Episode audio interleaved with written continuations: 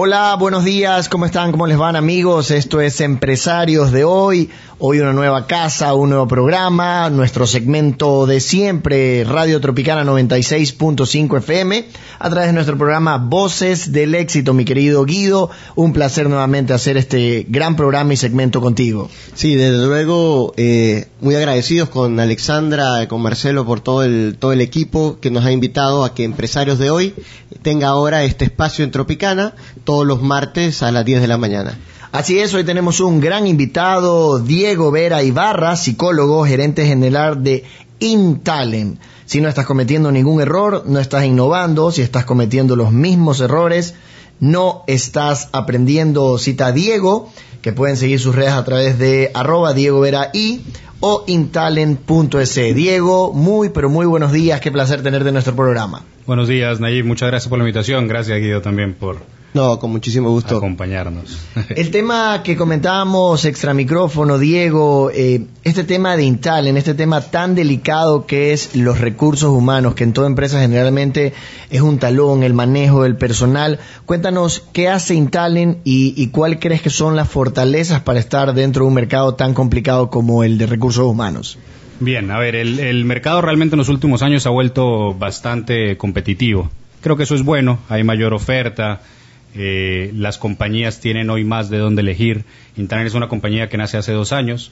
Ofrecemos únicamente dos servicios, capacitación y selección, a diferencia de otras consultoras que te ofrecen una gama muy amplia de servicios en talento humano. Nosotros creemos que debemos ser los mejores en lo que ofrecemos y por lo tanto nos especializamos. Nos especializamos en selección, hacemos contratación eh, a todo nivel de cargos operativos, de mandos medios, contratamos cargos estratégicos, que es lo que conversábamos un poco, las estrategias pues para buscar este tipo de cargos directivos y hacemos capacitación a todo nivel. Diego, eh, me parece súper interesante hablar ahora eh, en el sentido de poco la situación y el tema de la búsqueda de esos, ese headhunting, ¿no? Esas cabezas claves eh, que hoy por hoy mucha gente pensaría tal vez que eh, es un mercado que no sé si se mueve poco, no se está moviendo. Creo que también es importante esa visión actual, ¿no? Porque se habla de que un poco la economía complicada, muchas personas, muchas grandes cabezas que en un momento pueden salir del mercado, más sin embargo se sigue contratando. Yo creo que es importante también esa otra visión porque la gente tiene que ver una eh, un espectro 360 de la realidad a niveles de contratación. Sí, la, la, realidad es que se dice, yo escucho a algunas personas cercanas decir no hay empleo. Correcto. No hay trabajo. Y yo no lo veo de esa forma, si no Intalen pues hubiera quebrado hace tiempo. Justamente. Eh, creo yo que la realidad es que hay empleo, hay vacantes y no hay personas calificadas para llenar esas vacantes. Hay un déficit importante de competencias eh, blandas, hay un déficit importante de competencias técnicas para Cuando llenar te refieres a blandas, disculpa que te interrumpa, ¿a qué te refieres específicamente? Con competencias blandas me refiero a competencias tipo comunicación eficaz, liderazgo, todo lo que tiene que ver con la personalidad, con la inteligencia emocional y que te permite desempeñarte mejor en un cargo. Eh, vemos nosotros que hacemos reclutamiento que en el mercado hay un montón de gente que no tiene trabajo y creo que no tienen trabajo porque no tienen muy claro todavía qué es lo que quieren hacer, en qué se quieren especializar. Han estado ocho o diez años eh, de aquí para allá trabajando tres meses en una compañía, tres meses en otra. Eh, creo yo que también un poco las, las leyes laborales han eh, favorecido que haya mucho más cuentapropismo, hay más gente que se dedica a emprender, pero emprender de repente es, no sé, venta por catálogos, vender algo por redes sociales, que no está mal por si acaso, pero que a la hora de llenar vacantes en el ámbito formal, eh, las grandes corporaciones que son nuestros clientes nos piden perfiles muy específicos. Ahora, de esas, eh, eh, se me escapa la palabra, habilidades blandas, habilidades es la palabra correcta, ¿no? Sí. Estas habilidades blandas, yo creo que es importante profundizarlo porque yo creo que todos hemos tenido el típico compañero, el del colegio, el de la universidad, que era una persona brillante para muchas cosas, pero que finalmente con los años y con la experiencia te das cuenta, en la actualidad, finalmente no trascendieron eh, o, su nivel de inteligencia no se, no se vio a nivel de su eh, desarrollo en diferentes compañías. Y creo yo que eso pasa de esa inteligencia emocional, de ese compañero de colegio que tú veas que era el relajoso, el que hablaba, el que molestaba, no sé qué, y que cuando llegó a la universidad eh, y se graduó, hoy por hoy eh, está en, en, cargos altísimos, tal vez por esa, esa inteligencia emocional, ¿no? Sí, hay, acá hay un tema y es que eh, Garner, que es un autor americano, dice que hay siete tipos de inteligencia. Empezamos con cinco, después fueron seis, ahora son siete. El problema es que en el colegio nos medían solamente uno, que es un tipo de inteligencia que es la lógico-matemática. Entonces, a eso le llaman IQ, ¿no? Que te hacían pruebas, decían coeficiente intelectual, pero eso no te permite saber nada más que qué tan bueno eres tú para el razonamiento lógico y para las matemáticas. ¿sí? Después hay otros seis tipos de inteligencia, dentro de esos la inteligencia emocional, que como tú dices es lo que permite que ciertas personas ocupen cargos directivos. Yo conozco bastante gente, bastante gente en el mercado que de repente es mala para los números, que de repente no tiene muy buena memoria, eh, pero que a la hora de hablarle a un grupo de gente los inspira bestialmente. Diego, eh, cambiando un poco de tema, pero hablando específicamente de Intalent y de lo que significa, tienes 27 años y obviamente hablábamos de lo álgido que es eh, una, consultoría o un departamento de recursos humanos externo. ¿Cómo te recibe el mercado con tan solo 27 años un poco ese, ese brand manager, ese, ese presidente ejecutivo que dice, sí, viene, y, y no te estoy muchachando, sabes cuánto te aprecio, pero viene este chico que tiene 27 años, ¿no? ¿Hay, hay, hay un poco de eso en, en ese mercado o, no lo percibes o te toca un poco trabajar eh, sembrando para luego terminar cosechando un cliente ya establecido? Yo creo que hay, hay dos tipos de clientes, ¿no? Para responder tu pregunta. Me enfrento con el primer tipo de cliente que es como yo, una persona bastante joven. Hoy en día hay mucha gente joven en cargos directivos y con estas personas automáticamente hacemos un clic. Hay algo que es interesante y es que eh, buena parte de lo que ofrece Intalent lo ofrece desde la innovación, justamente porque somos un equipo de gente joven. Eh, y, sabemos pues que la experiencia es lo que nos falta, eh, esa experiencia la hemos tratado de equilibrar con muchísima innovación. Entonces hemos buscado nuevos servicios en selección, nuevas metodologías, nuevas formas de hacer las cosas y, esta es la mejor arma con el gerente de repente ya con mucha más experiencia, acostumbrado a las grandes consultoras. Antes existían cuatro o cinco consultoras en el mercado y no más. El gerente general, el presidente de estas consultoras era un señor ya de mucha edad, 35 años haciendo carrera en, en el mercado ecuatoriano, pues en cargos directivos. Eh, pero la innovación, las nuevas metodologías, nosotros manejamos una metodología que se llama Assessment Center, por ejemplo, para elegir cargos comerciales. Eso no se ve mucho en el mercado. Tenemos una biblioteca de casos que hemos creado nosotros mismos, 37, 40 casos más o menos a lo largo de, de dos años, que es bastante. Y estas son las armas que utilizamos para que las compañías que se enfocan más en contratar por lo tradicional se decidan a innovar con nosotros que somos jóvenes. Diego, y yo creo que es valioso y aprovechar eh, tu experiencia. Yo creo que todos los que, y mucha gente, de hecho uno de los motivos por los cuales este programa nace, era para inspirar a aquellas personas que de alguna manera, eh, por necesidad o por obligación, se vieron, se vieron en la necesidad de emprender muchas veces, ¿no? Eh, viendo la coyuntura de los últimos años. Nos gustaría que una persona con tu expertise nos cuente qué es lo que debería cultivar, qué es lo que debería cultivar una persona hoy por hoy eh, en el 2019 para estar a la altura de las expectativas del mercado? Bien, yo creo que la experiencia es lo que prima, ¿sí? aprender a hacer. ¿sí? Eh, es lo más importante en este mercado. Hay mucha gente hoy en día que tiene eh, muchísimos estudios. ¿sí? La, la, la, carrera académica hace que tengas a los 28 años a mi edad tres maestrías, dos doctorados, etcétera, etcétera, etcétera, pero llegas a tu primer día de trabajo y no sabes abrir una hoja de Excel. Entonces, yo creería que deberíamos generar un equilibrio entre formación académica, que sí es importante, y experiencia. Yo empecé a trabajar desde muy joven y es la mejor arma a nivel laboral que he tenido en, en este trayecto pues que he seguido durante ocho años ya. Vamos a hacer un pequeño corte aquí en Voces del Éxito y este segmento que es Empresarios de hoy. Volvemos en segundos. Bueno, y volvemos, estamos en Voces del Éxito, en el segmento Empresarios de hoy. Eh, estamos con Diego Vera. Diego Vera, gracias. eh, hablando hoy día un poco sobre los recursos humanos. Eh, Diego es propietario de una empresa muy reconocida a nivel de headhunting y nos gustaría justamente que conversemos un poco al respecto.